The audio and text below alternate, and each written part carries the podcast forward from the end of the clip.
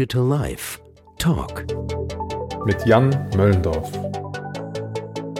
Hallo und herzlich willkommen zu dem Podcast Digital Life Talk. Mein Name ist Jan Möllendorf. Meine Idee mit dem Podcast ist, mit Menschen aus allen Ecken unseres Lebens über die digitale Transformation zu sprechen. Die Idee ist dabei, durch das Gespräch über das Berufsleben und natürlich auch das Privatleben Chancen, aber auch Herausforderungen für unsere Gesellschaft durch die digitale Transformation aufzudecken. Ich habe mich bisher unterhalten mit einem Künstler, mit einem Arzt, mit einem Journalisten, mit einem Pfarrer und heute habe ich das erste Mal jemand aus meiner Branche, im weitesten Sinne dem digitalen Marketing, am Mikro gehabt. Am Mikro stimmt so halb, denn in Zeiten von Corona musste ich auch dieses Gespräch leider via Skype führen. Aber Dominik und ich kennen uns eine Zeit und insofern war dieses Skypen fast schon wie beieinander sitzen. Ja, wir haben uns unterhalten über Herausforderungen in Zeiten von Corona. Wir haben uns über Herausforderungen der Branche unterhalten, über vielleicht auch Verfehlungen der Branche im Umgang mit dem User und seinen Ängsten rund um die Nutzung seiner Daten. Wir haben uns auch intensiv unterhalten und ausgetauscht über die Tracing-App, die in Zeiten von Corona ja viel diskutiert wird.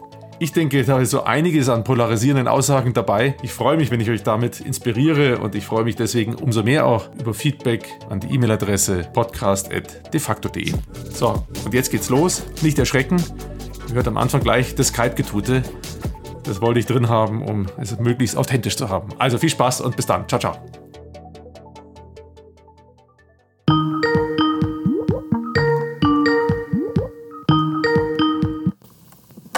Monsieur, siehst du mich? Sehe ich dich? Herzlich willkommen, Dominik, zum äh, Podcast Digital Live Talk via Skype. Ich sehe dich leider nur mit deinem Profilbild. Ich hoffe, es geht dir gut. Ah, jung und schlank. und rasiert, nur für dich. Ah, Gerade, guck mal meine Haare an. Also du bist nicht rasiert, ich habe meine Haare schön und offen. Ja. Wie geht's dir? Du sitzt jetzt im Keller irgendwo, bei dir zu Hause wahrscheinlich, ne? Ähm, ich sitze im Keller, ja, nicht bei mir zu Hause, sondern tatsächlich bei meinen Eltern, ähm, auch wenn das äh, medial ja verboten wurde, ähm, sitze ich hier schon seit knapp fünf Wochen. Wir waren mit meiner mhm. Frau auf dem Weg nach Österreich zu einer Hochzeit von guten Freunden von uns. Ich war beruflich in London. Meine Frau wollte vor fünf Wochen, also noch vor dem Corona-Lockdown, äh, unsere Kinder hier bei den Eltern abliefern und ähm, dann zu mir kommen nach Österreich. Ich bin dann in, in Zürich angekommen und wollte mich in die Bahn setzen. Ähm, habe dann aber irgendwie festgestellt, das wäre keine gute Idee, weil ich der Auffassung war, dass äh, das Land zumacht, äh, was dann faktisch auch dann am Montag geschehen ist. Bin also von Zürich wieder zurück nach Frankfurt. Dann waren wir da mit den Eltern, mit den Kindern. Und dann haben sich die Situationen äh, so schnell überschlagen, dass wir der Auffassung waren, äh, lieber hier im Taunus äh, mit Garten äh, wir haben zwei kleine Kinder. Ähm, und mit der Unterstützung der Eltern ähm, und ja, sind quasi auf Family Social Distancing seit fünf Wochen. Und äh, ich habe dann das Arbeitszimmer meines Vaters in Beschlag genommen und arbeite von hier. Ja, bis Sonntag noch. Dann darf ich wieder zurück nach Berlin. Oder muss zurück nach Berlin, weil die Kinder ihre Untersuchungen haben. Ah ja, okay, verstehe. Also es, wird, es gibt ja leider auch ganz viele tragische Geschichten äh, im Rahmen von Corona. Ich finde das eigentlich eine schöne Geschichte, weil wann hast du das letzte Mal mit deinen Eltern so viel Zeit verbracht? Das sind jetzt alle natürlich auch seine Herausforderungen wahrscheinlich. Aber da hatte ich neulich auch erst eine äh, Familie gesprochen, da sind die Kinder im Ausland jeweils, zwei Kinder, die sonst immer im mhm. Ausland und die haben die halt beide zurückgeholt, beide studieren schon. Und die haben auf einmal vier, fünf Wochen eine Zeit geschenkt bekommen, also die ich so natürlich auch nie erlebt habe. Als ich 20 war, war das Wichtigste für mich, äh, möglichst weit weg zu sein.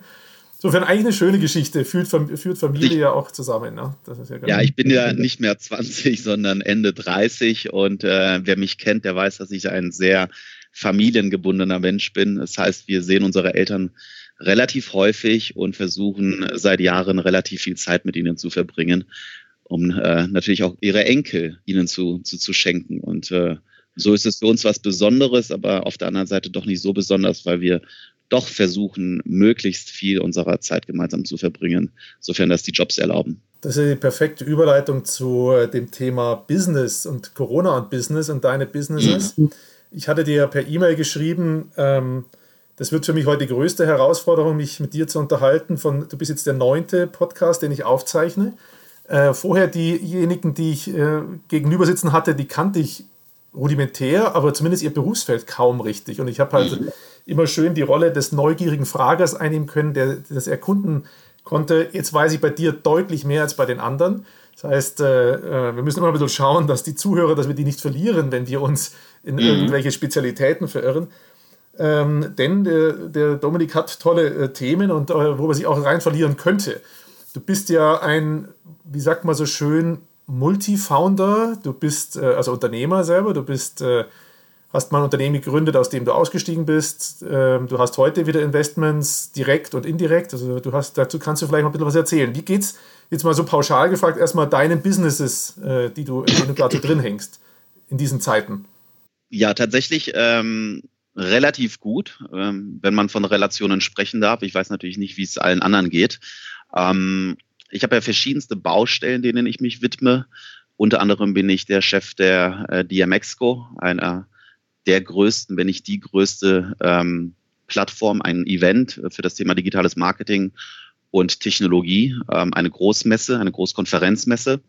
Daneben habe ich ähm, einen Fonds gegründet, Cavalry Ventures, mittlerweile in zweiter Generation, mit äh, über 100 Millionen Euro, die wir managen, mit äh, 30 Investments, äh, in die wir getätigt haben. Daneben habe ich noch ein Dutzend eigener privater Investments in verschiedene äh, Unternehmen, ähm, bin daneben auch noch mit einem eigenen aktiven äh, Unternehmen unterwegs im Bereich E-Commerce ja, und äh, vielleicht die, ähm, die, die, die lustigste, lustig kann man vielleicht gar nicht sagen, aber die erstaunlichste Geschichte war, wir produzieren unter anderem ein, ein Produkt in, in China und hatten da im Anfang Februar die Erfahrung machen müssen, ähm, von ihnen zu hören, dass sie Fabriken schließen. Das chinesische Neujahr sollte verlängert werden aufgrund von Corona. Und äh, wir waren hier in Europa natürlich etwas ähm, bedrückt. Ja, das Geschäft äh, kommt nicht so, so schnell zu, zu, zum Starten, die Produkte äh, werden nicht geliefert. Ähm, aber wir hatten damals und ich weiß nicht, ob das Ignoranz oder Doofheit unsererseits war, aber wir hatten nicht die leiseste Befürchtung, dass dieses Thema uns in Europa trifft. Ja, es war irgendwo auf irgendeinem Markt, in irgendeinem Wuhan, von dem wir noch nie gehört haben, äh, sei ein Virus ausgebrochen. Präventiv schließt äh, China jetzt mal Fabriken, um das chinesische Neujahr, zwei Wochen Verzögerung. Wir dachten, holy moly, äh, jetzt äh, haben wir zwei Wochen lang Stillstand und kommen in der Produktion nicht weiter. Ja, und äh, ihr wisst es alle selbst, äh, vier, fünf, sechs Wochen später äh, stand halt ganz Europa unter Quarantäne und die Probleme haben sich natürlich äh, exponentiell verstärkt. Das ist vielleicht so mein persönlicher Bezug äh, zum Thema ja, europäische Ignoranz, wenn irgendwas in der Weltwirtschaft passiert, ähm, hat uns natürlich auch sehr getroffen. Auf der Investmentseite, wir haben glücklicherweise, muss man sagen, ja äh, gerade jetzt einen frischen Fonds ähm, aufgelegt. Ähm, das heißt, frisches Geld zum Investieren. Also die Kollegen, die gerade im Fundraising sind für einen Fonds, ähm, die haben es deutlich schwerer. Ähm, die meisten unserer Portfoliofirmen, in die wir investiert sind, sind glücklicherweise auch gerade ähm, aus dem Fundraising raus. Das heißt, haben neue Kapitalrunden abgeschlossen, sind durchweg positiv finanziert. Es gibt natürlich ein, zwei Firmen, die muss man jetzt ein bisschen äh, näher beobachten. Was wir natürlich gemacht haben bei so, bei, bei so einem ähm, Szenario sind äh, Stresstests. Das heißt, sind da wirklich in jedes einzelne Portfoliounternehmen reingegangen und haben verschiedenste ja, Auswirkungen von Corona auf das Geschäftsmodell multidimensional beleuchtet, um zu schauen, welche Gegenmaßnahmen man kurz- und langfristig ähm, in diesen Unternehmen zwecks Gegensteuerung ähm, auch durchführen muss.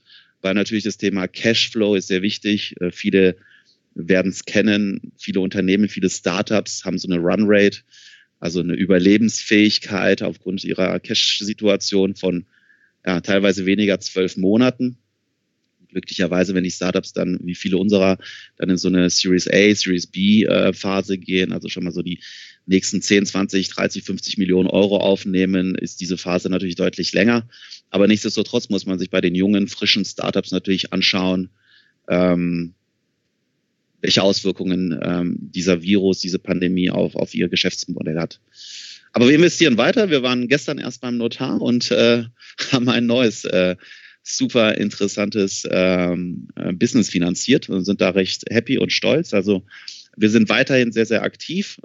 Ähm, in meinem eigenen Business läuft es auch gut. Ähm, die Mexiko als Event ist natürlich äh, eine sehr spannende Phase. Da wollte ich nämlich gerade mal ein bisschen reingrätschen. Erstmal freut es mich insgesamt, dass du ja jetzt da ein positives Resümee ziehst. Die Mexiko ist sicherlich gleich nochmal spezieller, aber äh, das freut mich schon mal. Ich möchte trotzdem auch nochmal hinweisen, du hast es ja gar nicht richtig erwähnt, das darf man ruhig immer erwähnen. Das ähm, Startup, wo du da aus China sourced, ist wahrscheinlich diese Wippe für den. Äh, mhm. ja, den äh, genau. Erzähl da doch mal drei Sätze wenigstens dazu, weil ich das irgendwie eine ganz witzige Idee finde und äh, das, damit die Zuhörer das auch verstehen, worum es da genau geht. Du, relativ einfach. Wir haben die First Baby ähm, äh, gegründet als Firma, die sich um das Thema Parenting im Geschäftsmodell des Direct-to-Consumer-Segments widmet. Das heißt, wir verschicken unsere Produkte direkt an den Konsumenten. Das erste Produkt, was wir gelauncht haben, ist der Bobby. Der Bobby ist die äh, weltweit erste portable Babywippe. Und zwar funktioniert sie auf der Basis, dass sie aus jeder Babyschale eine automatische Babywippe macht. Ich selbst als Vater war ähm, sehr damit beschäftigt, äh, meine Kinder in den Babywippen, als wir unterwegs waren, egal ob beim Sport, beim Arzt, auf Reisen, bei Freunden, im Café, äh, immer mit dem Fuß oder mit der Hand zu schaukeln. das ging mir tierisch äh, auf den Keks und habe mir überlegt, wieso gibt es nicht etwas, was mir diese Babyschalen, die haben ja meistens heute schon flache, flache Rücken liegen, wieso gibt es nicht etwas, womit man diese Babyschale automatisch anwippen kann? Und ich bin Mitglied der YPO, der Young Presidents Organization. Ähm, ist ein Verein, kann man sagen, von vielen Unternehmern und in meinem kleinen Forum. Das ist dann mein kleines, meine kleine individuelle Gruppe von acht Leuten, sitzt ähm, ein Familienunternehmer, der einen Weltmarktführer hat im Bereich der Zuliefertechnik mit Hunderten von Mitarbeitern und äh, unter anderem auch mit Dutzenden von Ingenieuren. Und ich hatte Chris dann angesprochen und meinte, du bist auch Vater, kennst du nicht dieses Problem? Und er meinte, oh Gott, ja, äh, kenne ich natürlich. Wieso kannst du mir denn nicht helfen, irgendwie so ein Gerät zu entwickeln? Ja, und ähm, das haben wir dann gemacht und äh, haben letzten Monat dann äh, tatsächlich die, die Werkzeuge produziert bekommen und wollen ab Juli dann den Bobby an äh, die gestressten Mütter und Väter da draußen schicken, damit sie ihre Kinder äh, beruhigen, besänftigen, in den Schlaf wiegen können und dennoch zwei Hände frei haben, um dem Alltäglichen nachzukommen. Siehst du, und wenn mich äh, Leute fragen, warum ich den Dominik so nett finde, der Dominik kann ja auch polarisieren, dann komme ich zum Beispiel auch mit der Geschichte, du bist ein Macher und kein äh, Unterlasser und das finde ich einfach cool. Und äh, deswegen, das war einfach mir jetzt nochmal wichtig, das zu highlighten. Du warst ja auch in der Höhle des Löwen, glaube ich, damit, ne? Ja, wir wurden von äh, beiden Shows Höhle der Löwen und ähm, das Ding des Jahres angefragt. Ähm, wir hatten uns dann für das Ding des Jahres entschieden, weil die Ausstrahlung zeitlich äh, für uns bequemer lag, das heißt besser in unseren Marketingmix gepasst hat und haben da das Produkt präsentiert, ja. Also dafür drücke ich mal fett die Daumen.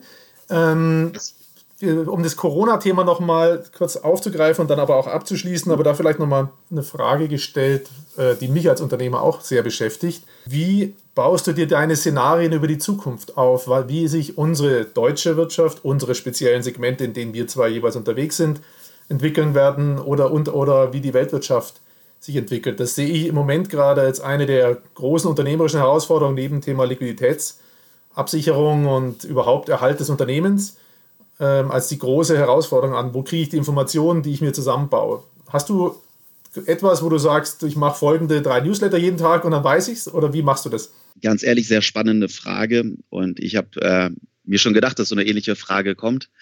Ähm, du hast ja selbst gesagt, ich polarisiere sehr gerne. Ich würde hiermit gerne polarisieren und sagen, die Sachlage ist äußerst bescheiden, äh, wenn nicht gar beschissen.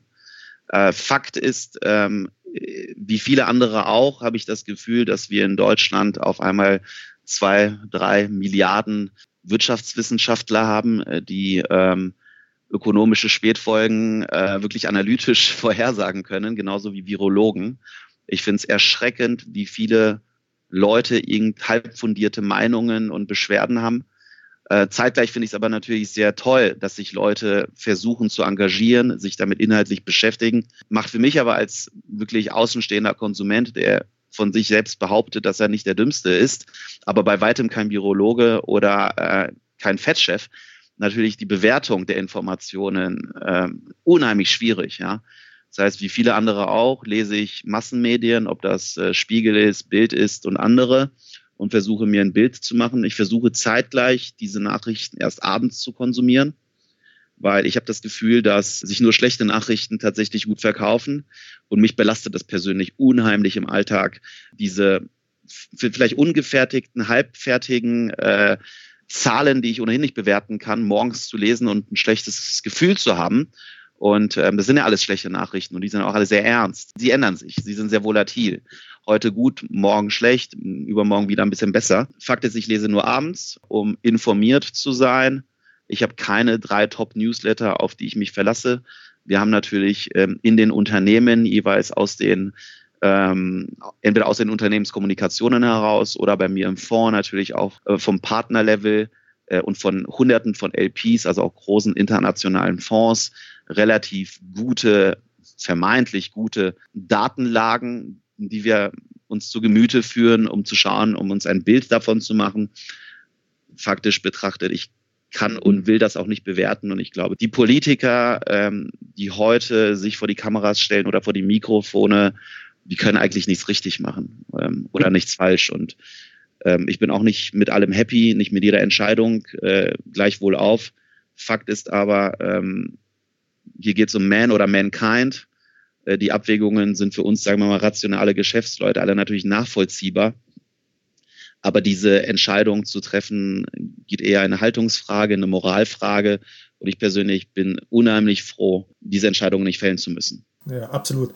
Das ist ja das, was ich so unglaublich spannend finde, wie schnell wir in eine Situation geschmissen wurden, auf die wir uns nie vorbereitet haben, wo wir ganz große ethische, moralische Fragen beantworten müssen. Wir allesamt, jeder für sich im Kleinen. Ähm, ich hatte ganz am Anfang, als der Lockdown kam, die moralische Frage, ich hatte ab so einen kleinen äh, äh, Mähroboter, den ich über Facebook Marketplace äh, verkaufen wollte. Innerhalb von Minuten hatte ich jemand, und dann wollten wir uns am nächsten Tag treffen, dass ich ihnen das gebe. Und dann saß ich so abends da bei meinem Glas Wein und habe gedacht, hm, moralisch gesehen ist es nicht so richtig, was du da gerade machst. Wir durften der gar nicht treffen. Habe ihn da nicht getroffen. Ne? Also, aber auch natürlich viel größere Fragen äh, und über die, auf das kommen wir gleich nachher noch vielleicht nochmal irgendwie, nämlich diese App. Oder das können wir auch gerne jetzt schon mal aufgreifen, mhm. das Thema. Da kommen wir ja näher auch schon an unsere jeweiligen Businessfelder, digitales Marketing, Digitalisierung, digitale Kommunikation. Ähm, du ahnst, welche Position ich zu der App habe, vielleicht als wir kennen der Digitalisierungseuphoriker, bin ich der Meinung, wir brauchen diese App und wir dürfen nicht äh, gefühlte Ängste über faktische Probleme stellen. Ähm, also ich fühle mich in meinen Freiheitsrechten unglaublich äh, beschnitten, dadurch, dass ich nicht raus darf. Aber das ist Jan Möllendorf mit seiner persönlichen Meinung. Wie siehst du die App, äh, die berühmte App? Willst du sie haben? Ich persönlich bin kein großer Freund der DGSVO, weder privat noch beruflich natürlich, wie viele andere Digital-Marketing-Unternehmer auch. Ich ähm, verstehe natürlich die Bedenken der freiheitsliebenden Menschen, die gegen einen Überwachungsstaat sind. Ich verstehe auch die Ängste von Leuten, dass eine Tracing-App, also eine App zur Überwachung der vielleicht Bewegungsprofile, durchaus auch das Potenzial hat, im negativen Sinne von Menschen ähm, ausgenutzt zu werden. Ich persönlich glaube, wenn man, das ist zumindest meine persönliche Meinung, sich das Konsumverhalten der Leute, was Medien anbelangt, ohnehin anschaut und dort irgendwelche bescheuerten Apps äh, für, äh, wie sehe ich in 30 Jahren aus, was wäre, wenn ich 30 Kilo mehr wiegen würde, du kennst diese Face-Apps, oder auch aber ähm, Social Media im Allgemeinen, wir geben ohnehin schon so viele Daten preis, dass ich glaube, dass eine absolute Verpflichtung, gegebenenfalls sogar eine Installation in die Betriebssysteme aus meiner Sicht der bessere Weg wäre, weil ich wäre auch lieber gerne draußen und würde publicmäßig sogar jeden Abend einen Blog schreiben, wo ich denn war um mhm. überhaupt draußen gewesen zu sein. Das heißt, es ist ein gespaltenes Verhältnis, was viele Leute haben, das ich auch nachvollziehen kann. Wenn man mich persönlich fragen würde, würde ich sagen, die App geht ähm, nicht weit genug. Ich bin deswegen auch sehr froh, dass Google und Facebook da eine Initiative auf einer relativ ähnlichen Technologie gegründet haben, die natürlich auch wie, wie die RKI-App nicht perfekt ist, aber nichtsdestotrotz äh, die Möglichkeit schaffen, äh, quasi über sogenannte SDKs diese Technologie der App in bestehende Apps, die bereits auf Telefonen installiert sind, zu integrieren. Weil faktisch wird diese App nur funktionieren, wenn wir möglichst viele Leute zum Download, zur Installation, zur Nutzung dieser App bewegen. Und es mag auf freiwilliger Basis der richtige Weg sein in der Demokratie. Wir sind aber, glaube ich, auch in einer unheimlich besonderen Situation, Und ähnlich wie in einer Unternehmung braucht es halt einen Leader, braucht es jemanden, der entscheidet. Und ich glaube, dass hier und da Demokratie gegebenenfalls in so einer speziellen Situation der falsche Weg sind. Da ist er, der Dominik, das finde ich cool. Damit muss man polarisieren, das finde ich gut. Und wenn wir immer von Haltung sprechen, dann finde ich auch, dann darf man sowas auch mal aussprechen. Das heißt ja nicht, dass wir morgen eine Diktatur ein, äh, einführen wollen. Und ich bin da jetzt vielleicht nicht auch nicht ganz so drastisch, aber ich sehe das dennoch auf jeden Fall mindestens als eine Krise der Demokratie im Moment auch. Ähm, also die Frage, wie treffe ich Entscheidungen, die gut für die Gesellschaft sind. Ähm, und da ist manchmal, das ist ja das, was leicht auch, was du angedeutet hast, ist gar nicht so schlecht, jemand zu haben, der mit starker Hand regiert. Genau, und plus, plus ganz wichtig, diese Person, egal ob das jetzt in einem Unternehmenskontext oder auf politischer Ebene ist, die braucht auch den Freiraum zum Fällen falscher Entscheidungen, ohne sofort geköpft zu werden. Weil diese Person kann sich nur beraten lassen. Diese Person kann dann als Sprachrohr dieses Beratungswissen in einer zentralen haltungsperspektivischen äh, Entscheidung fällen. Aber diese Person muss zwangsläufig nicht richtig liegen. Ja, nur wenn wir zu lange diskutieren, haben wir einfach das Problem, dass wir in der Demokratie wahrscheinlich äh, zu viele Lager aufbauen und eine Zwischenlösung finden, die zwar demokratisch die richtige ist, die gegebenenfalls auch im Kontext vieler unterschiedlicher Meinung den ne, Best Common Denominator schafft, aber faktisch nicht ausreicht, um dem Sinn und Zweck, die diese App eigentlich verfolgen soll, gerecht wird. Und deswegen glaube ich schon, dass wir in dieser Situation uns ganz banal die Frage stellen sollten, ich bin gläsernd und spiegelnd. Zeitgleich bekomme ich aber auf der anderen Seite die Möglichkeit meiner Bewegungsfreiheit zurück, darf mich wieder draußen bewegen, darf mit anderen Leuten umgehen oder die Alternative zu wählen, ja, ich bin ein sehr bipolarer 1-0-Mensch, zu sagen, nee, keine App und du bleibst halt zu Hause oder hast halt Kontaktverbote. Und ich bin auf jeden Fall ein sehr sozialer Mensch und glaube schon, dass wir raus müssen, raus wollen. Ich glaube auch, dass das der Wirtschaft und uns allen gesundheitlich einfach verdammt gut tun würde, uns wieder zu resozialisieren. Und da bin ich gerne bereit äh, zu sagen, äh, auf gut Deutsch, scheiß drauf, dann weiß halt wer auch immer ja, auch die bösen Jungs, wo ich war, mit wem ich mich getroffen habe.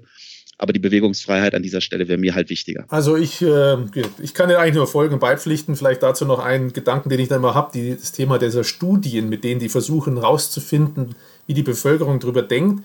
Dann hat, ich habe neulich eine gelesen, zufällig, ich vermeide das eigentlich immer, weil ich da manchmal, nie, also eigentlich meistens nichts von halte. Da war dann das Ergebnis, dass ungefähr 25 Prozent der Befragten gegen so eine App sind. Mhm. Da wurde nur das thematisiert. Es wurde nicht von den 75 gesprochen, die ähnlich mhm. argumentieren würden wie du und sagen, bitte lasst mich wieder raus, ich bin zu allem bereit, aber lasst mich wieder raus. Da wurde eigentlich mehr über die 25 Prozent der Verweigerer gesprochen, die im Übrigen uns ja bekannt ist, die sind auch völlig legitim, die gibt es in der Gesellschaft. Das äh, kennen wir aus unserem Tagesgeschäft. Wir wissen, von einem Grundbestand von 100 gibt es immer 20 bis 25 Prozent, die komplett gegen Abgabe von Daten sind, was legitim ist aber dann die, bitte die anderen 75 Prozent auch hören, denen es gerade nicht so gut geht. Ich finde die 25 Prozent auch sehr wichtig und ich möchte Ihnen ähm, auch Gehör geben. Also ich möchte Sie hören, ich möchte Ihre Argumente verstehen. Vielleicht gibt es ja auch etwas, was ich übersehe in meiner sehr einfachen äh, ne, 1-0-Welt. Ähm, nichtsdestotrotz glaube ich halt schon, dass irgendjemand auf Basis irgendwelcher Studien oder Statistiken Entscheidungen fällen muss, zu sagen, ab welchem prozentualen Grad der Zustimmung ja, verpflichten wir den Rest der nicht zustimmungspflichtigen. Das mag jetzt in so einem speziellen Fall 75 Prozent sein, das mag in einem anderen Fall eine einfache Mehrheit sein. Das ist ähnlich wie äh, in einer Gesellschafterversammlung. Ja? Du hast halt im Vorfeld Regularien aufgestellt und auf Basis dieser Regularien sind Entscheidungen zu fällen, die gegebenenfalls auf bestimmten Situationen auch keinen hundertprozentigen Konsens finden. Auch ich hätte lieber hundertprozentigen Konsens. Und wenn man das jetzt ein bisschen auf eine Mikroebene packt, du weißt, äh, wenn man verheiratet ist, muss man ja die ganze Zeit ähm, Kompromisse eingehen. Das ist Konsens. Das ist in einer Zwei-Mann- äh, oder Mann-Frau-Partnerschaft relativ simpel. Ja, aber das bedeutet Kompromiss. Ja, und ich kann gerne Kompromisse eingehen um Zahnbürsten um Klodeckel und um alles andere, was meine Frau vielleicht anders sieht als ich. Aber ich möchte jetzt auf so einer Situation tendenziell glauben, dass der Unterwurf besser ist Und ich bin auch gerne bereit, äh, schneller rauszukommen aus dieser Situation, wenn mir jemand sagt, was tatsächlich zu tun ist, weil es einfach Unsicherheiten mindert. Also du hast zwei tolle Sachen gesagt, ganz am Anfang mal. Man muss auch äh, akzeptieren, dass Fehler gemacht werden. Das kennen wir, die wir viel im Startup-Umfeld unterwegs sind und auch im Silicon Valley uns schon rumgetrieben haben, ähm, sehr gut. Da wurde es uns ganz froh am Anfang schon immer vorgehalten. Im Silicon Valley darf man Fehler machen, in Deutschland eher nicht. Wir müssen das lernen, unsere Kultur verändern.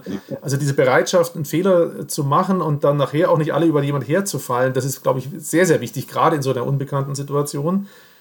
Und du hast das auch noch, das will ich auch einfach nochmal unterstreichen, das sehe ich natürlich genauso, diese 25 Prozent, die brauchen Gehör. Wir müssen es nur ordentlich einordnen und wir können nicht 75 Prozent äh, zum äh, Einsperren, weil 25 Prozent ein Thema damit haben. Dann müssen wir uns halt überlegen, wie wir die 25 Prozent schützen, in ihren Ängsten und den anderen 75 Prozent auch eine Chance geben. Das ist jetzt vielleicht anders formuliert, aber im Prinzip nachher gibt es einen Konsens, auf den wir zusteuern. Ich äh, gehe dann aber über zu unserem Branchenthema, weil man kann ja auch mal auf die Spur gehen und sich fragen, warum gibt es diese Ängste, die diese 25 Prozent haben, die gegen so eine App wären? Und man muss dann vielleicht selbstkritisch genug sein in unserer Branche des digitalen Marketing, dass wir es vielleicht auch manchmal den Bogen überspannt haben und äh, den Leuten nicht das Gefühl gegeben haben, dass mit ihren Daten immer 100% sauber umgegangen wird. Ich möchte vielleicht jetzt gar nicht einen einzelnen rausnehmen, aber vielleicht ein Thema, du kennst es gut genug auch, das Thema Retargeting zum Beispiel. Wenn mhm. ich beim abendlichen Wein sitze und mir die Leute gegenüber sitzen, die von unserer Branche keine Ahnung haben, die machen mich dann immer, an die, spielen mich an die Wand, äh, mit dem Thema, was ich Ihnen nachher versuche zu erklären, dass es Retargeting ist und dass das jetzt nur noch schlimmer wird durch die DSGVO, dass ja. wir nämlich nicht mehr Cookies haben, mit denen wir messen können, wie oft wir eine Werbung ausgespielt haben. Vielleicht da doch ein kurzer Einschub. Retargeting ist äh, dafür verantwortlich, dass wenn ich auf einer Webseite auf ein Produkt geklickt habe, mir das dann später in einer Werbung auf irgendeiner anderen Webseite wieder angeboten wird und gezeigt wird. Und jemand, der die technischen Prozesse nicht kennt, dem äh, wirkt es ganz obskur, dass er auf einer E-Commerce-Seite auf einen Schlitten klickt und dann auf Facebook und in Instagram plötzlich die Werbung von diesem Schlitten sieht. Aber glaubst du, das war ja eigentlich die Frage, zu der ich überleiten wollte, soll man nicht ein bisschen selbstkritisch sein, dass in der Branche sagen, wir waren vielleicht zu zögerlich im Aufklären der Konsumenten? Oh, das ist eine gute Frage. Ich persönlich halte äh, Retargeting für etwas ganz Tolles ähm, und jetzt auch nicht nur beruflich, sondern als Konsument, äh, weil oftmals sehe ich Produkte und brauche vielleicht mehrere Touchpoints mit diesen Produkten, um eine Entscheidung zu fällen, möchte ich dieses Produkt oder nicht. Ich finde es auch nicht schlimm, dass jemand äh, wie ein Werbetreibender anonymisiert weiß, dass irgendeine Person an irgendeinem Rechner zu irgendeiner bestimmten Zeit auf einem Schuh von Zalando war und genau diese Person, ohne zu wissen, wer diese Person eigentlich ist, genau diesen Schuh nochmal auf Facebook angezeigt bekommt. Also es ist, finde ich, im Gesamtkontext des digitalen Marketings meines Erachtens nach äh, zum einen ein alter Schuh, das gibt es ja schon seit vielen Jahren, und zum anderen äh, wurde das gegebenenfalls so einfach, weil es so einfach ist, äh, viel zu hoch stilisiert. Zeitgleich hast du natürlich völlig recht. Wir hätten vielleicht die Konsumenten, die Leute da draußen besser aufklären sollen über diese Thematik. Ähm, auf der anderen Seite, wer klärt denn derzeit auf? In vielen Bereichen sind es ja Medien, die aufklären. Und Medien müssen Informationen ja auf möglichst kurze Zeit oder möglichst kurzem Raum, also kurze Texte, komprimieren. Und da wird natürlich das, das ganze Thema Retargeting unter den Schuh äh, Daten gepackt. Und natürlich gibt es in diesem ganzen Datenbereich Dinge, die vielleicht nicht sauber ablaufen, die nicht fair sind, etc. Ähm, aber den Leuten, weißt du, es wird alles halt über einen, über einen Kamm gekehrt. Das ist ein bisschen wie Großveranstaltungen, ja. Da wird eine Messe verglichen mit einem Konzert, mit einem Fußballspiel und allem, ja. ja, ja. Aber äh, wir müssen uns differenzierter damit auseinandersetzen, was einzelne Technologien halt bedeuten. Und ich glaube nicht, dass die Medien sich im Zuge des Beginns des Retargetings damit dediziert auseinandergesetzt haben, sondern das Ganze halt unter diesen Datenteppich gekehrt haben, gesagt haben, böse, weil Daten sind böse. Weil Facebook hat Daten und Google hat Daten äh, und deswegen ist Retargeting halt einfach schlecht. Und das war vielleicht unsere Versäumnis, den Medien vielleicht die Vorteile und die technologischen Plattformen und Prozesse dahinter besser zu erklären, um Konsumenten halt im Vorfeld schon die Angst zu nehmen davon. Ich darf das jetzt so ein bisschen mehr sagen als du, was ich jetzt gleich sagen werde, denn ähm, ich sehe da. Ich weiß nicht, was du sagen Ja, ja, pass auf, deswegen, ich wollte gleich mal, dass du erstmal entspannst. Dass ich ich sehe da nämlich ein systemimmanentes Problem, denn du hast jetzt die Medien angesprochen und ich bin wirklich kein Medienbasher. Die haben Stärken, die haben Schwächen, das wissen wir alle, wie wir Klar. alle ähm, haben. Das Problem ist aber ja, dass deren Geschäftsmodell sehr stark davon abhängt, dass sie Daten nutzen oder dass der Konsument oder der User im Internet anonym ihre, über ihre Webseiten läuft und dafür kriegen sie nachher mhm. Werbeeinnahmen. Äh, sie sind eben die wenigsten Medien, nennen wir sie mal die großen Namen, äh, Spiegel, Focus, Grunan Jahr, Axel Springer, die wenigsten von denen haben ja dieses berühmte Login, wie es Facebook hat und wie es auch Google mhm. hat, nämlich einen Opt-in und eine Registrierung und eine Anmeldung wo ich dann mhm. mit einem Namen mich anmelde. Und dadurch haben sie anonyme Daten, die sie einsammeln. Und sie, ähm, wenn sie aufklären über das, was zum Teil im, in der Werbung mhm. passiert, wenn sie das dokumentieren, was, sie, was mhm. da in der Online-Werbung passiert, dann schneiden sie ja zum Teil ins eigene Fleisch, weil sie ja selber mit ihrem Geschäftsmodell im Online damit Nutznießer sind. Und das ist auch wieder kein Bashing, äh, aber dennoch ein immer systeminhärentes Problem aus meiner Sicht, oder nicht? Du ähm, müsstest mir erstmal sagen, wen du fragst. Fragst du mich als Privatperson, fragst du mich als Investor oder fragst du mich als, äh, als DMX-Co? Ich, ich will mal bei letzterem anfangen. Genau, ja. das würde ich das, deswegen hatte ich ja, genau. ich glaube, wir als DMX-Co, wir als Branchentreffpunkt, wir als Event, als Sprachrohr, wir wollen auf keinen Fall als Moralapostel fungieren. Wir sind eigentlich faktisch auch nur ein Medium. Das heißt, wir helfen, Stimmen im Markt ein Gewicht zu geben. Wir helfen Ausstellern, Kunden zu vermitteln. Wir helfen, Wissen zu verbreiten. Wir wollen auf keinen Fall irgendwie mit einem erhobenen Zeigefinger die Werte für eine Branche vordefinieren, sondern eher unsere Rolle als Plattform ernst nehmen. Ich glaube, in diesem Rahmen schaffen wir es, wichtige Expertinnen und Experten der digitalen Wirtschaft zusammenzutragen und versuchen, diesen Raum zu gestalten, um mehr Klarheit in ein Thema aus Unternehmenssicht zu bringen. Und ich glaube, das ist ganz, ganz wichtig. Ich bin ähnlich wie du, ähm, teilweise ein Freund von Medien, teilweise kein Freund von Medien. Und jetzt in so einem Podcast in zehn Minuten, drei Minuten die Thematik Login gegen Schranken, gegen Daten, gegen Cookies, gegen Datenmonopole etc. zu beleuchten, wäre genau wieder etwas, was Medien ja falsch machen. Sie versuchen komplexe Zusammenhänge komprimiert ja, zu vereinfachen und gegebenenfalls damit holen sie halt Leute nicht ausreichend ab. Deswegen würde ich die Frage gerne irgendwo ein bisschen überspringen und sagen, ja, wir haben einfach das Problem, dass Konsumenten nicht bereit sind, für Inhalte ausreichend Geld auszugeben, damit auf der anderen Seite die Inhalteproduzenten, also die Verlage, die Redakteure, diese Inhalte überhaupt produzieren können. Und wieder in einer sehr einfachen Welt, ja, die geprägt ist durch Wirtschaft, gibt es halt eine Einnahme- und eine Ausgabenseite. Und wir sind äh, zwar irgendwo hier und da mal vielleicht philanthropisch, aber ein Axel Springer kann es halt nicht sein. Das heißt, die haben Redakteure, die sie bezahlen müssen. Je besser der Redakteur, desto teurer. Je teurer, desto besser der Inhalt. Und faktisch betrachtet muss quasi auf der Einnahmenseite irgendwas gegenstehen. Das mag bei vielen Verlagen mittlerweile halt auch irgendwie, was du angesprochen hast, diese Schranke sein das mag bei anderen Verlagen eine Paywall sein. So, und der Konsument sollte in meiner idealen oder idealistischen Welt in der Lage sein, da gibt es auch Companies, die genau das machen, selbst zu entscheiden, mit was er bezahlen möchte. Und er kann bezahlen mit Geld, er kann bezahlen mit Aufmerksamkeit oder er kann bezahlen mit, äh, mit Daten. Simplifizierter ausgesprochen, ich habe einen Artikel, entweder zahle ich für den Artikel einen Euro oder gib quasi dem Artikel Ersteller, Produzenten alle meine Daten, die sie von mir wollen und bekomme dafür nur eine Werbung eingeblendet. Oder sag, ich will keinen Euro zahlen, will auch keine Daten geben und muss aber dann quasi 20 Werbungen mir anschauen.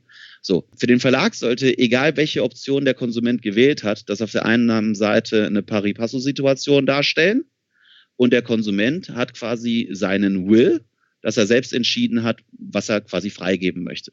Das wäre für mich so die ideale Welt. Mhm. Und auch ich muss gestehen, habe bei den meisten Medien, bei Alltagsmedien, bei Nachrichtenmedien nicht die Bereitschaft, Geld auszugeben. Ja, Finde mhm. ich äh, total obskur, ja, weil es sind äh, meistens halt Informationen, die ich an an vielen Orten und, und Stellen halt finde. Das ist ja wenig Meinungsjournalismus mittlerweile äh, oder wenig spezieller Journalismus. Äh, je spezieller, spezifischer die Nachricht oder der Artikel oder der Inhalt, desto höher meine Bereitschaft dafür auch Geld auszugeben. Das ist wiederum auf der anderen Seite, wenn du es betriebswirtschaftlich betrachtest, Scarcity-Prinzip oder Angebot und Nachfrage. Ja, das Angebot ist halt ultra klein, weil es nur ein Medium gibt, was quasi sich mit dem Thema beschäftigt. Ja klar, dem Medium zahlst du halt auch Geld, weil sie quasi das einzige Angebot im Markt haben. Nachrichtenmagazine wie äh, FAZ, Taz, FR, die äh, ganzen Regionaltitel, das sind ja meistens Allgemeininformationen. Die kann ich an unterschiedlichsten Ecken und, äh, und Stellen halt finden. Die meisten, mhm. nicht alle. Ja, und da ist meine Zahlungsbereitschaft natürlich äußerst gering, einem Medium halt Geld zuzuschustern. Und dann komme ich halt in die Datendiskussion. ich muss bezahlen. Also gebe ich Daten oder gebe ich denen halt irgendwie die Möglichkeit, mir Werbung einzublenden im Überfluss. Und ich persönlich will meine Medien halt schnell konsumieren, sauber konsumieren und äh, nicht so viel Werbung sehen. Deswegen bin ich da gerne bereit, auch zu sagen, hey, hier habt ihr meine Daten, äh, schaltet mir die Werbung, die halt für, aus eurer Sicht für mich relevant ist äh, und bekomme halt meine Nachrichten. Also ich finde, das hast du sehr gut gesagt. Das ist natürlich sehr analytisch und sehr reflektiert hergeleitet. Äh, du schaust besser dahinter als der normale Konsument. Ähm, das gelingt nicht jedem, aber im Prinzip hast du ja komplett recht. Und das ist vielleicht am Anfang des Internets äh, am Ende so ein bisschen schief gelaufen, dass man alles für free angeboten hat und diese Dealform so gar nicht klar gemacht hat und dass man jetzt mühsam das erklären muss. Deswegen übrigens bin ich gar nicht so ein Verdammer der DSGVO, denn neben vielen kleinen, netten, äh, positiven Dingen gehört zum Beispiel für mich dazu, dass ich ja jetzt nach diesen Cookies immer gefragt werde. Natürlich ist es zum Teil lästig, aber es gibt, finde ich, ganz tolle Beispiele, wie mir als User schnell erklärt wird, was ich da jetzt gerade mache und was weitergeht oder was nicht weitergeht, wenn ich jetzt da klicke. Ich bin sogar in einer Firma investiert, äh, die einer der Marktführer ist, in diesem sogenannten Consent Management. Ah, welche, ah. welche Firma ist das? Das ist die Firma User-Centrics. Ah, ähm, Michael aus, Genau, der Michael Rürup und Co. Äh, da waren wir mit meinem Fonds einer der ersten Investoren. Das wird ja auch vielerorts schon eingesetzt. Da geht es um das Thema der Transparenz und dem Schutz natürlich auch vor Abmahnungen auf Unternehmensseite, wenn man so eine Lösung halt nicht anbietet und die Firmen oder die Verlage, die Publisher, die Webseiten, die User-Centrics oder deren Consent-Management-Tool halt einsetzen, die sorgen wiederum für Transparenz und ja, vielleicht äh, Erklärung, was das denn bedeutet auf Seiten der Konsumenten. Also eine sehr gute Harmonisierung zwischen der Pflicht des Unternehmens, was sie zu tun haben, und auf der anderen Seite quasi der Offenlegung und Transparenz, was Cookies eigentlich bedeuten und wie sie eingesetzt werden für den Konsumenten. Ja, ganz tolle Company, tolle Gründer, tolles Gründerteam. Äh, ich habe die auch ganz am Anfang äh, damals schon kennengelernt, an die sie an dem Projekt gearbeitet haben. Und ich finde, solche Initiativen braucht es fast noch mehr. Und äh, das ist ja dann auch der Nutzen der DSGVO, dass solche Projekte ein bisschen äh, mit angeschoben werden.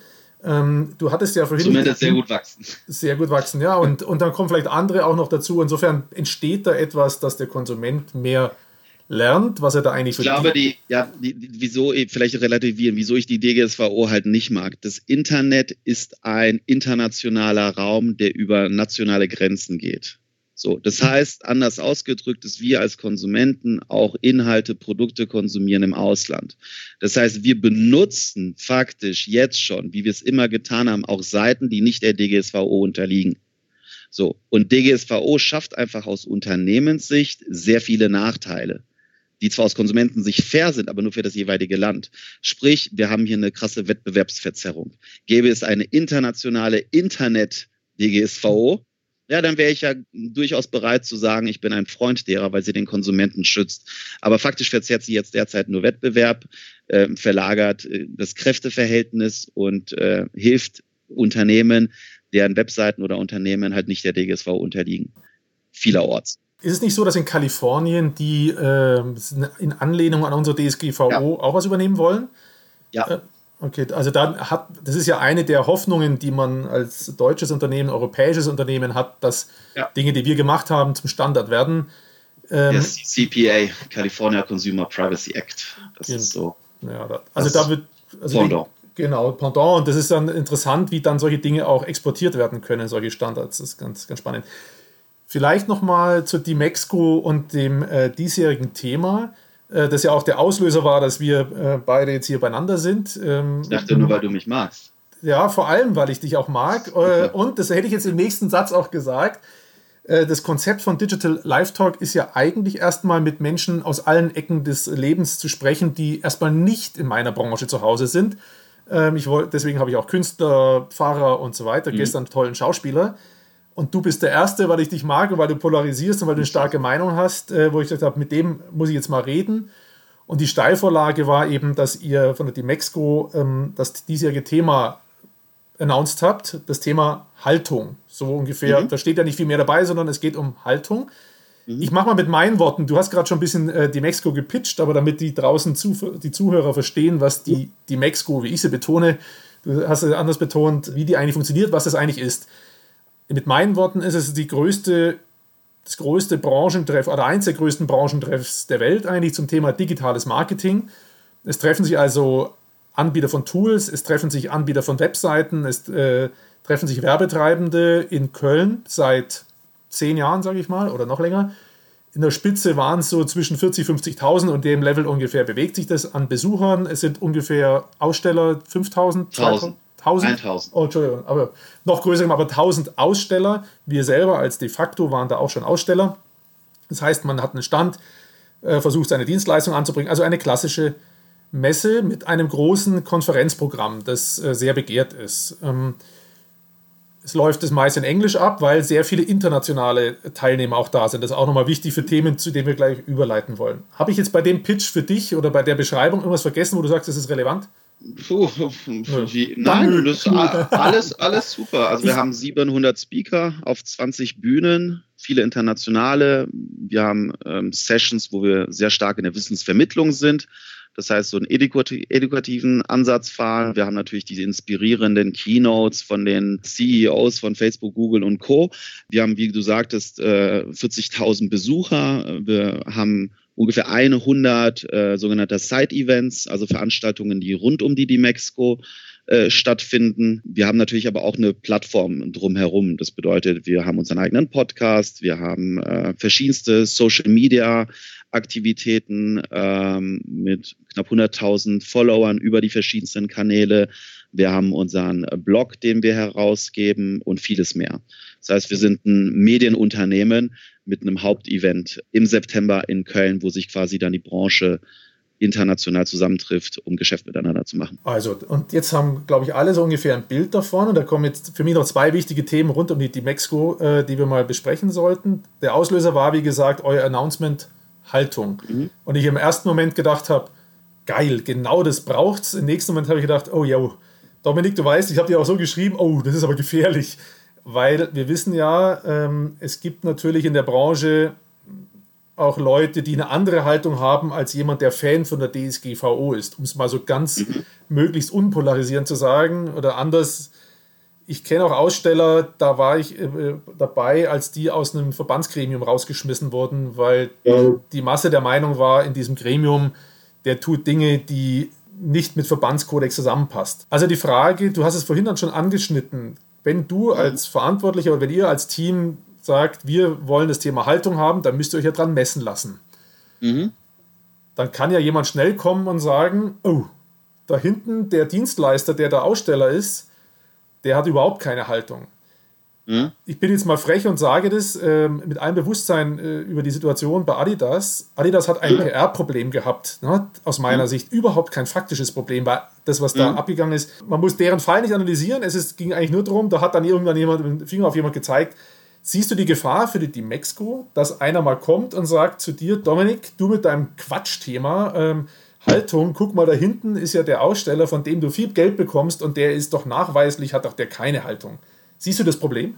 Nein, ähm, das sehe ich nicht, aber ich kann dir folgen. Die Frage wäre, was ist die Haltung der die Mexiko?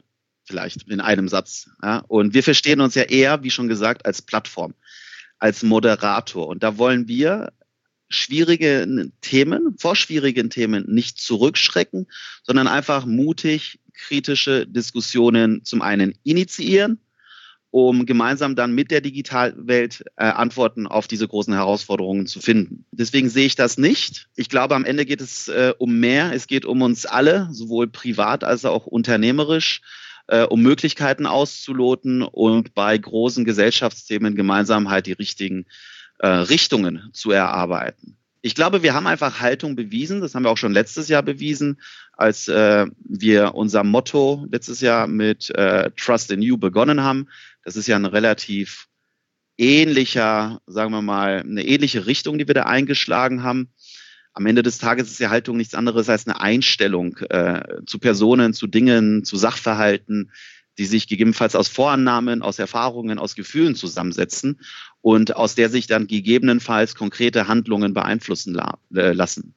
Ja, und wir glauben halt einfach, äh, unser Motto ist nicht Haltung, sondern Attitude Matters, ganz im Sinne der vermarktungsfähigeren englischen Wörter. Ja, äh, wollen wir halt einfach mit Attitude Matters dieser Frage nachgehen und äh, die Frage sowohl unternehmerisch als auch ja aus einer geschäftsrelevanten Haltung heraus ähm, den Konsumenten mit einschließend ähm, erforschen. Wir ermutigen sogar unsere Aussteller dazu, das Thema Haltung tatsächlich auch in ihren eigenen Diskurs zu bringen. Ja, und äh, nee, deswegen habe ich da null, null, null Sorgen, sondern bin ein sehr großer Freund von dem Motto und wir bekommen auch tatsächlich unheimlich viel Zuspruch, weil es einfach eine Reise ist, die wir fortführen. 2019, Trust in You. Das Jahr zuvor hatten wir Take Care da ging es ja auch um Responsibility und Co. Das sind ja verwandte Fragestellungen äh, mit unterschiedlichen natürlich äh, Foki und unterschiedlichen Stimmen, die hier und da stärker zur, zur Gestalt kommen. Und es ist für uns der logische Schritt gewesen,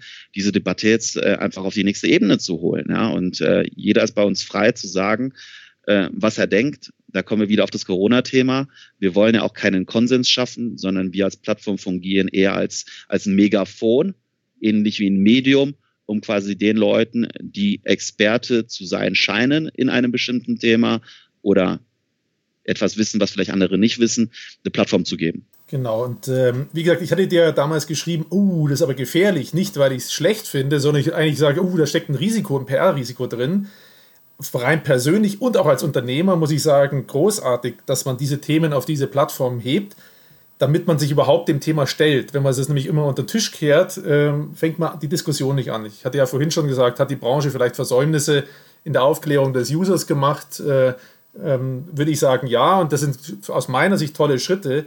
Ihr seid ja kein Qualitätssiegel für jeden, der da rumläuft, dass der eine tolle Haltung hat. Und aus meiner Sicht, wenn man das weiterdenkt, hat ja vielleicht sogar der Aussteller das viel größere Risiko als du, weil du sagst, wir stehen für Haltung und wenn dann da einer seinen Stand aufbaut und nachweislich keine astreine Haltung hat, dann muss der sich ja der Diskussion dann im Gang stellen, was für den vielleicht das größere Risiko ja. ist. Ne? Also, also ich will auch nicht über Adidas reden, weißt du, Jan, am Ende des Tages äh, A ist Adidas kein, äh, kein Aussteller, weil es kein Digitalunternehmen ist.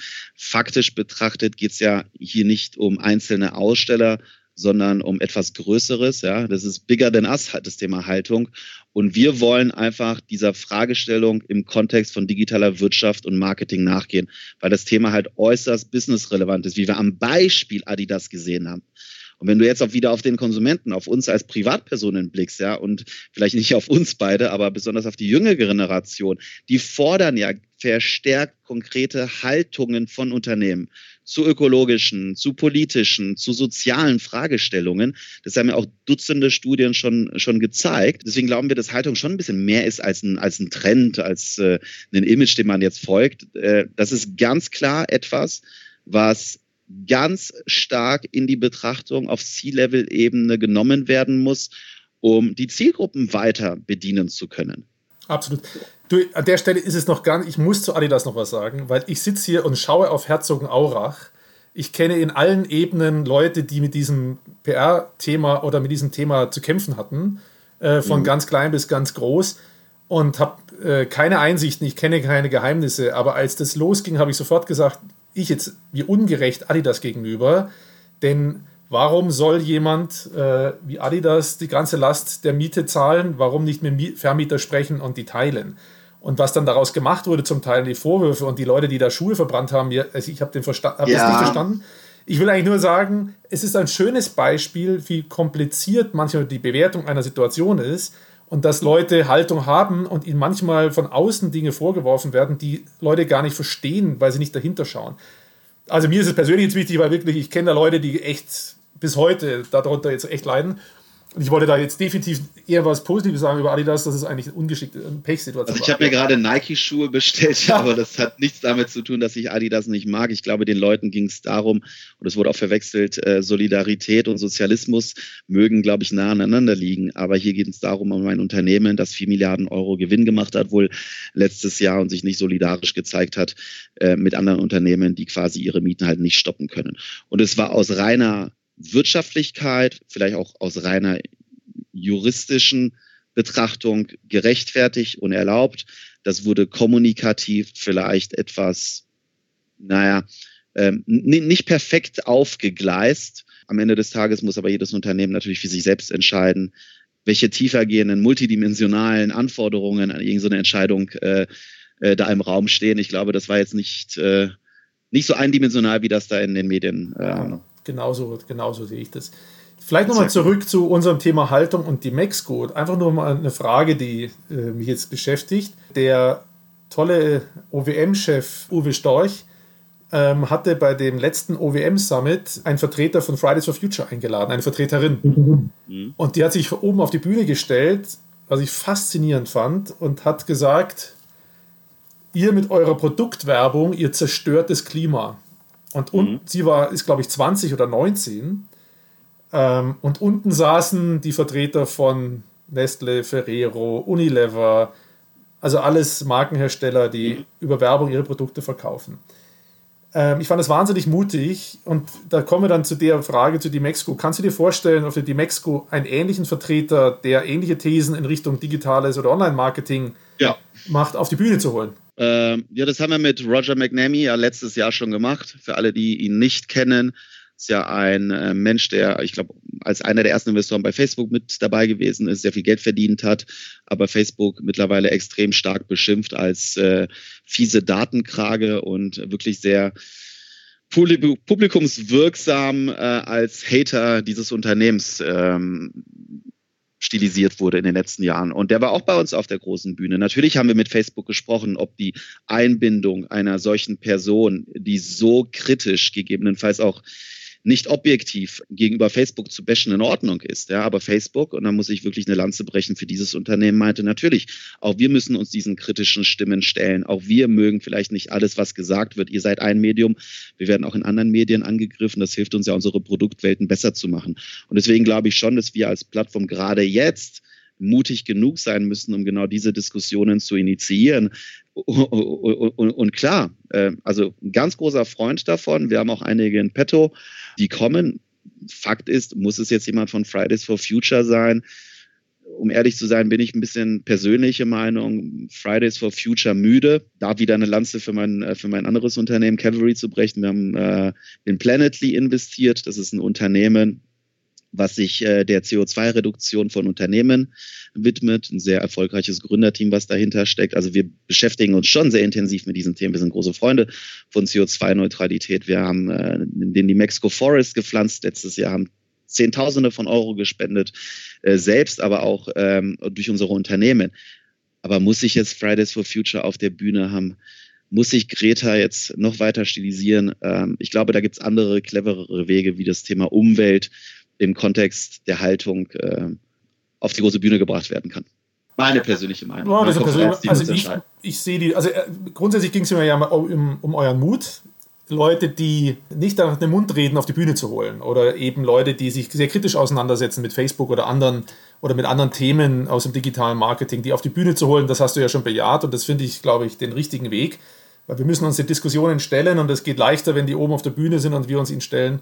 Der Herr Habeck hat da mal so einen schönen Satz gesagt, das Anschreien und das Anschweigen ist das Schlimmste für eine Demokratie und der Weg dazwischen ist miteinander reden und dann finde ich es das toll, dass ihr das macht. Ähm, zum Fridays for Future nochmal. Äh, dir ist schon auch klar, dass äh, die IT-Branche, nenne ich es jetzt mal allgemein, ich bin in den Zahlen nicht gut genug drin, ich kenne nur diese Aussage als solche, die IT-Branche als solche wird das Airline-Business in der Umweltverschmutzung in einem Jahr überholt haben weil die, das Betreiben der Infrastruktur äh, so einen Aufwand benötigt, äh, der so klimaschädlich ist, dass wir vielleicht auch irgendwann allesamt, jetzt gar nicht so sehr digitales Marketing, sondern die IT-Branche als solche, äh, uns der Frage stellen müssen, was wir eigentlich tun, um den Energieverbrauch zu reduzieren. Insofern wäre ich ein Fan davon, äh, jemand von Fridays for Future auf die Bühne zu holen, weil Google hat ja, glaube ich, sogar eigene Kraftwerke inzwischen, ne? also um die Energie äh, zu erzeugen, die sie aufbrauchen.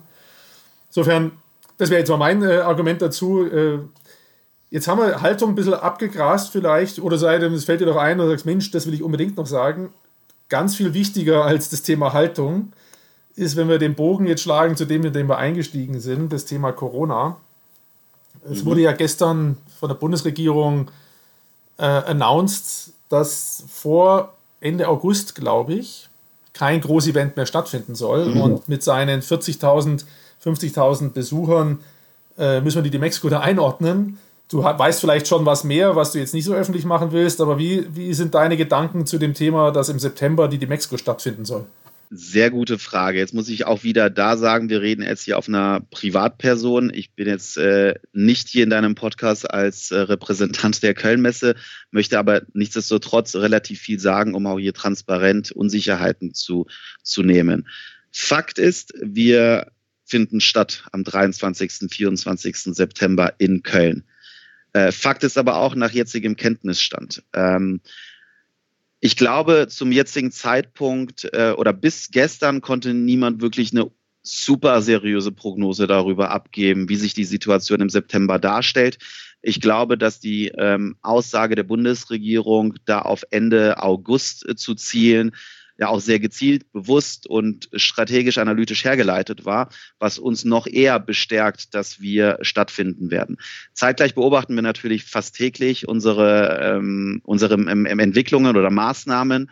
Und äh, das wird natürlich Auswirkungen haben auf die Durchführung von solchen Veranstaltungen wie unserer. Für uns Fakt steht natürlich die Gesundheit und die Sicherheit aller unserer Stakeholder, Besucher, Aussteller und natürlich Mitarbeiter an oberster Stelle. Und ja, ich weiß, es hört sich verdammt nach einer Floskel an, weil das ist auch das einzig politisch Korrekte, was jedes Unternehmen sagen kann.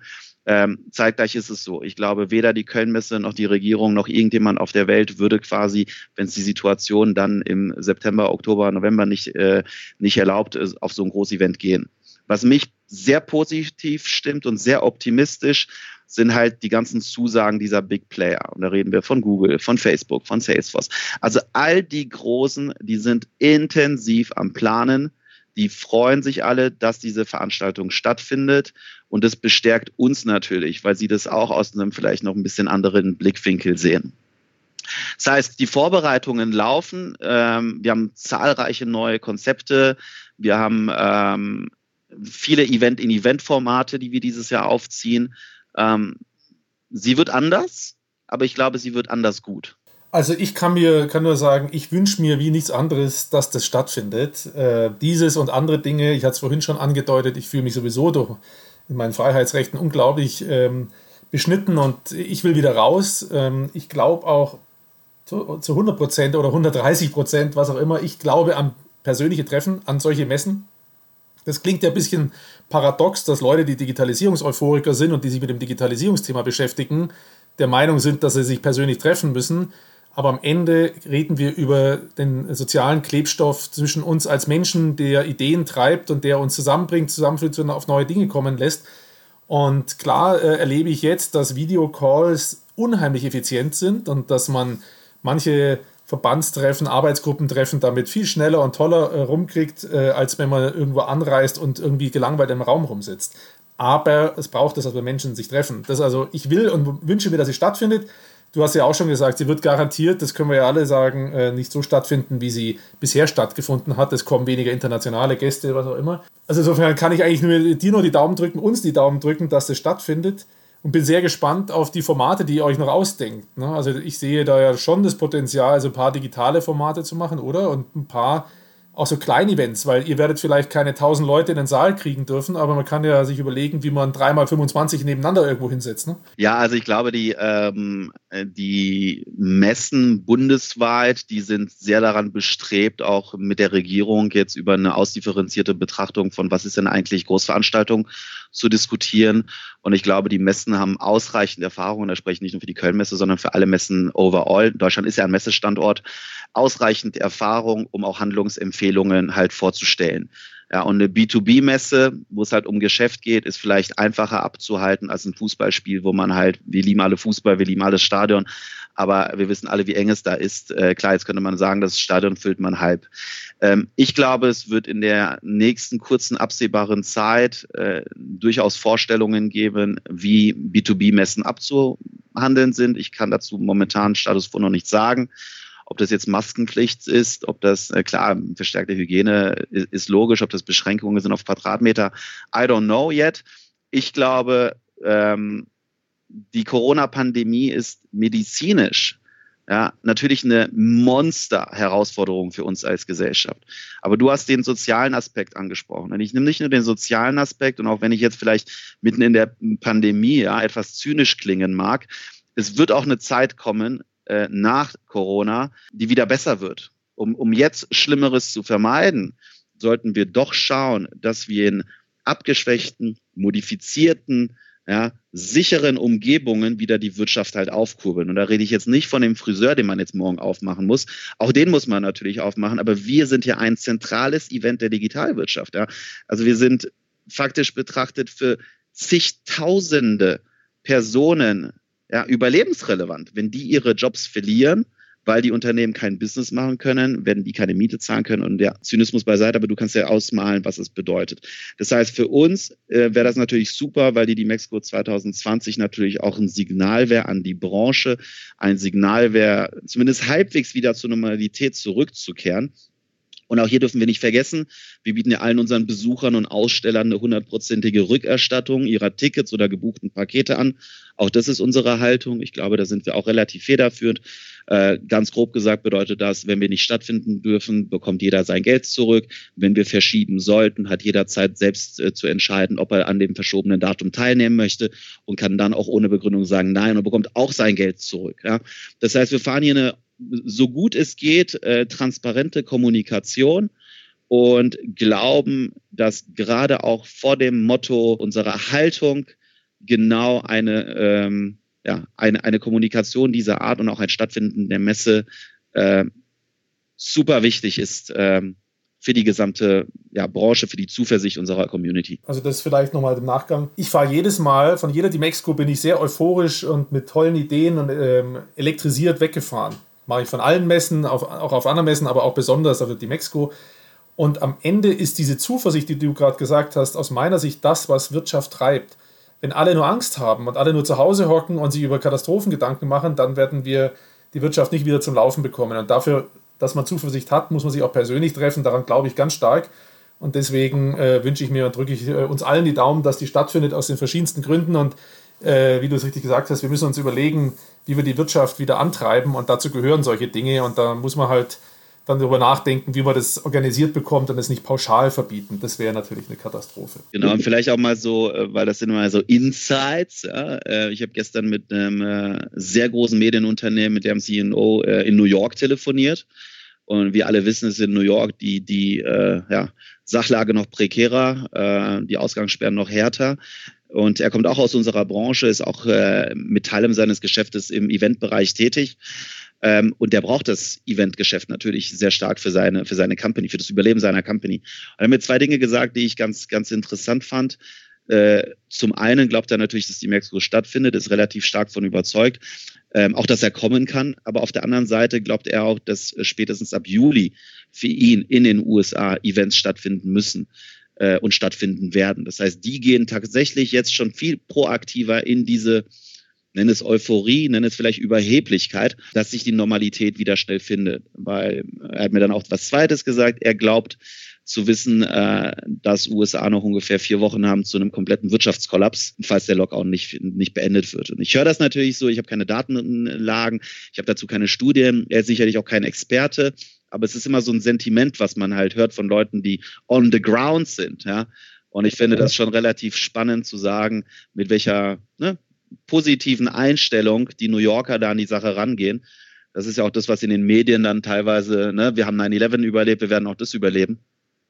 Ähm, ob das jetzt wieder größenwahnsinnig überheblich klingen mag für den einen oder anderen, äh, wage ich jetzt nicht zu beurteilen. Ich finde es einfach nur toll, wie die Menschen halt einfach sagen, Äh, Chaka, ja, ähm, das ist schlimm, das ist gravierend schlimm, das ist vielleicht das Schlimmste, was wir erlebt haben, aber wir kommen gemeinsam raus.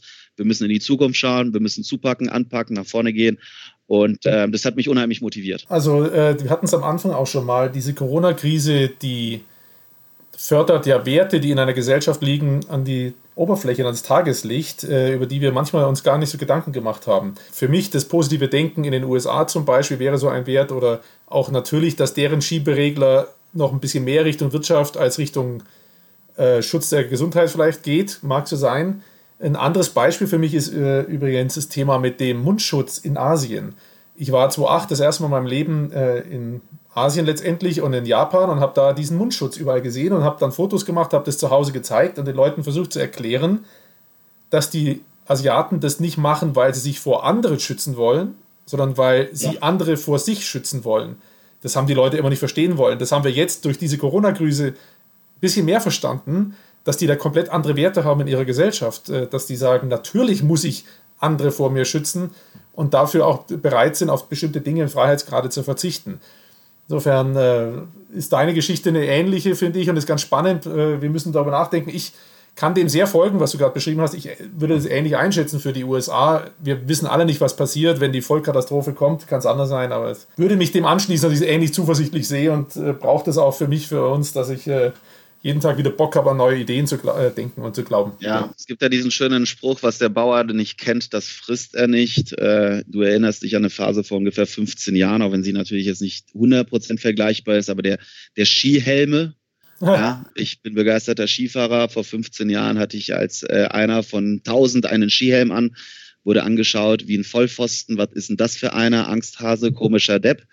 Äh, heute sind es 99,9 Prozent. Ich wünsche mir jetzt natürlich nicht dieselbe Entwicklung für Mundmasken und also zumindest nicht langfristig, aber ich glaube schon, dass durch eine Adaption, durch eine proaktive, transparente Kommunikation der Vorteile etc.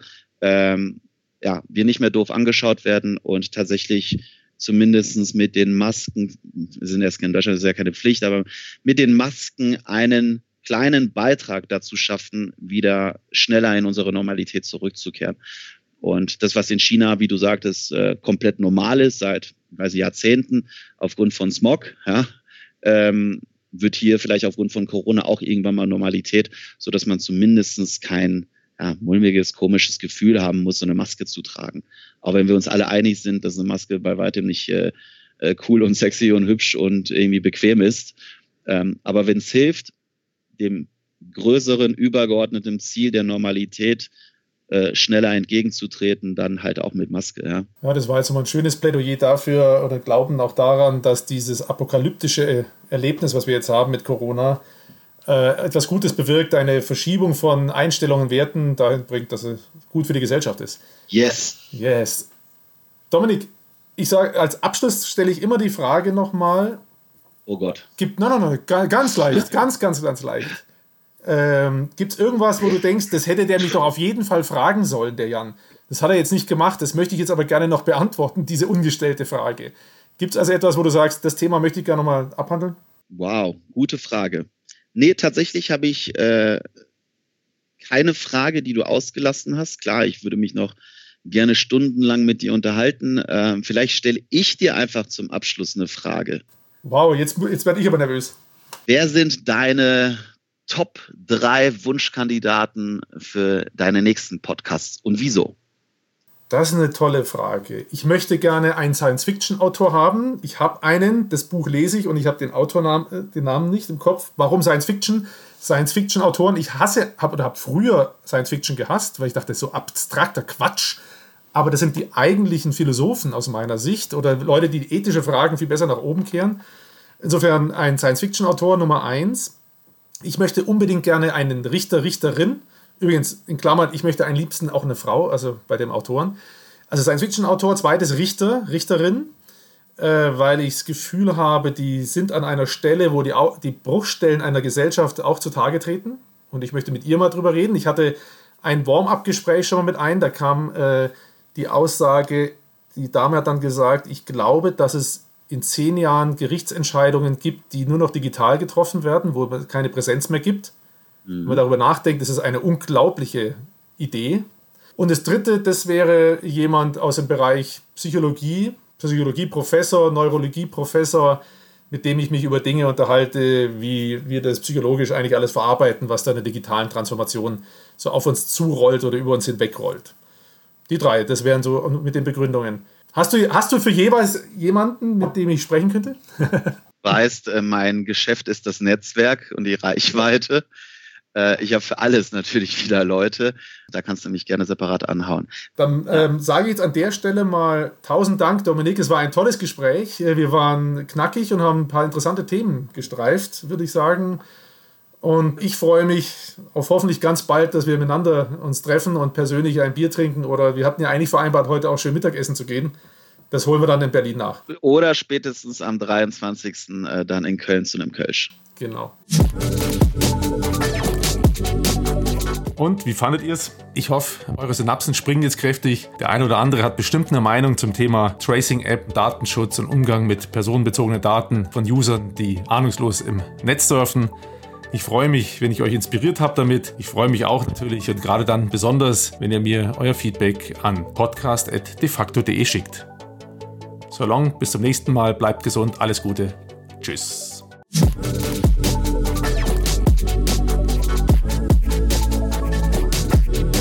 Digital Life Talk mit Jan Möllendorf.